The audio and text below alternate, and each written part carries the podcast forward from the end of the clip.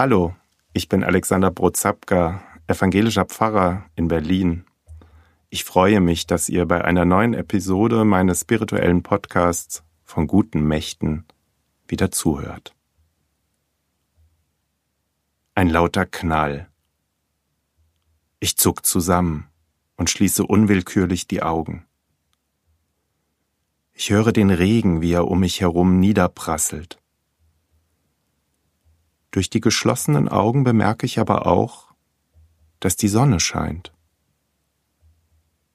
Der Donner ist verhallt. Ich öffne die Augen wieder und sehe vor mir einen strahlenden Regenbogen. Gott sah, dass auf der Erde die Bosheit des Menschen zunahm und dass alles Sinnen und Trachten seines Herzens immer nur böse war. Da reute es Gott, auf der Erde den Menschen gemacht zu haben, und es tat seinem Herzen weh. Gott sagte, Ich will den Menschen, den ich geschaffen habe, vom Erdboden vertilgen, mit ihm auch das Vieh, die Griechtiere, und die Vögel des Himmels, denn es reut mich, dass ich sie gemacht habe. Nur Noah fand Gnade in den Augen Gottes.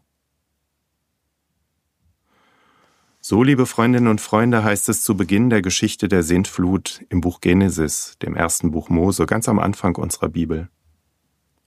Viele wissen, wie die Geschichte weitergeht.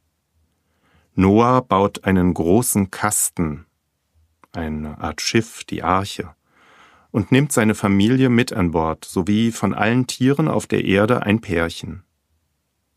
Und dann beginnt es zu regnen, lange und intensiv, und die Wasser steigen und alles Leben auf der Erde wird ausgelöscht.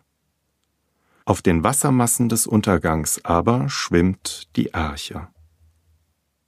Schließlich gehen nach langen Monaten die Fluten zurück, die Arche bekommt wieder festen Boden unter sich, und ihre Fracht die Menschen und die Tiere können sie verlassen.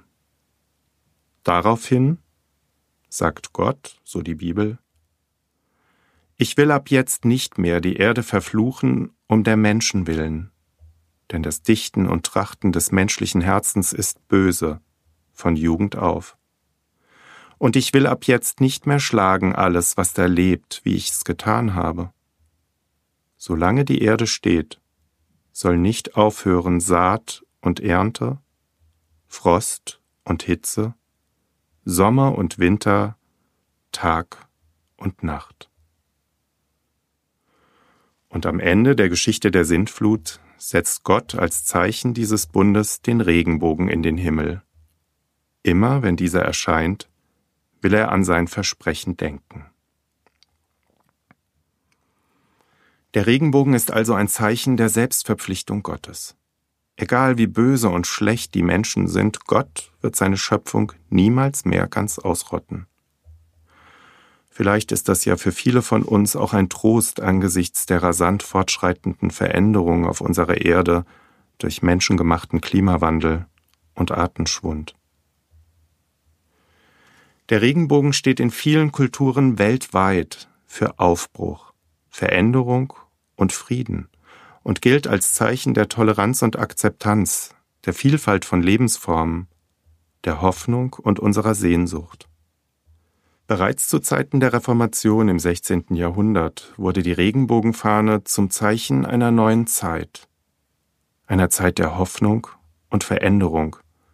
Thomas Münzer verband mit der Verkündigung des Evangeliums sozialrevolutionäre Forderungen im Zeichen des Regenbogens. Der Regenbogen ist seit einigen Jahrzehnten auch Zeichen der lesbisch-schwulen Emanzipation. Vielleicht ist die Straßenschlacht vor dem Stonewall Inn in der Christopher Street in New York im Juni 1969 ja wie der Donner in einem Gewitter. Als sich damals erstmals die Schwulen und Lesben und Transgender gegen Polizeigewalt wehrten und Widerstand leisteten, da brach etwas Neues an. Seit den 70er Jahren steht der Regenbogen nun als Symbol über der Befreiung von gleichgeschlechtlich liebenden, von der sogenannten Norm abweichenden Menschen. Der Regenbogen. Das Leben ist bunt und vielfältig. Gottes Schöpfung ist bunt und nicht zu domestizieren. Auf der Arche Noah ist Platz für alle. Alles und jeder soll leben können, wie es für sie, für ihn, für es richtig und gut ist und der eigenen Natur, von Gott gegeben, entspricht. Überall dort, wo der Regenbogen als Symbol dient, nicht zuletzt auch als Symbol der internationalen Friedensbewegung, der Pace-Bewegung. Überall dort, wo es um Befreiung, Aufbruch und Gerechtigkeit, Gleichberechtigung geht. Da steht Gottes Zusage aus seinem Bund mit Noah.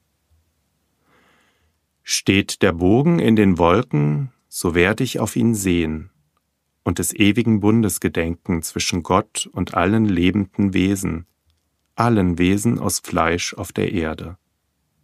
Dies, der Regenbogen, ist das Zeichen des Bundes, den ich zwischen mir und allen Wesen aus Fleisch auf der Erde aufgerichtet habe. Ich wünsche euch allen, liebe Freundinnen und Freunde, eine bunte Zeit, eine Zeit, über der der Regenbogen steht, eine Zeit des Aufbruchs und der Versöhnung, alles, alles Liebe und Gute und bis zum nächsten Mal. Euer Alexander Brozapka.